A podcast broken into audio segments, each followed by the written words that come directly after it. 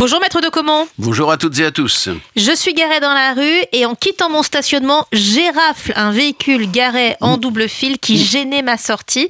Est-ce que je suis responsable des dégâts causés? Alors, ça met en opposition deux principes fondamentaux euh, de notre droit, mais je vous rassure, euh, on va trouver la, solution ensemble. Le premier principe fondamental, vous le connaissez tous. Je dois être maître de mon véhicule. Ben voilà, vous avez tout compris, vous voyez, vous le devinez directement. Donc a priori c'est de ma faute. Exactement. Mais quand même, cette personne qui s'est mal garée, qui me gêne, elle a mm. cherché les problèmes. Elle a cherché les ennuis, mais elle n'a pas forcément souhaité que vous lui percutiez sa voiture. Mais, et là je vais vous rassurer, ça va être apprécié souverainement par les juges du fond, selon la formule consacrée. C'est-à-dire qu'en fait, il va y avoir une position globale des assurances que vous n'êtes pas obligé de respecter. Et si ça ne peut pas s'arranger autrement, ça se terminera devant un tribunal. Ah d'accord. Et le tribunal, il dira. Il dira ah, si. c'est pas les assurances qui vont s'arranger. Ah non, non, alors là, vous faites très bien de le dire, effectivement. On rappelle quelque chose de fondamental. Les assurances, pour des raisons de coût, et de facilité de résolution des litiges. Elles ont des tas de systèmes qui font que ça doit être réglé en deux coups de cuillère à peau et leur coûter le moins cher possible, au-delà de la somme à verser. Voilà. Donc vous pouvez parfaitement aller au procès et il est prévu par la loi que la faute qui est commise par celui qui finalement va se voir accroché par exemple par votre voiture peut exonérer partiellement ou totalement bah, celui qui n'a pas été maître de son véhicule.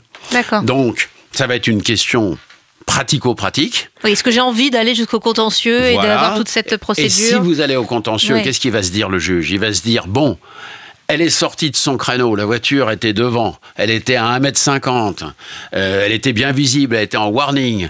Et en fait, euh, cette mauvaise conductrice, je veux pas faire euh, surtout de machisme ou d'illusion quelle qu'elle soit, mais a pas été foutue capable de sortir de son stationnement et de contourner un petit peu plus, donc de braquer un peu plus la voiture qui était en double fil pour prendre sa route.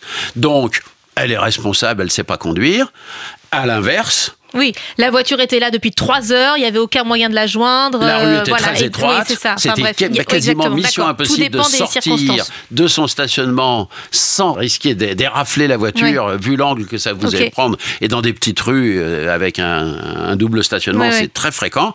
Et dans ce cas-là, il est très possible aussi que le tribunal bien sûr, sur expertise, photos, schéma, croquis, etc., dise, bah non, non, c'était mission impossible de sortir.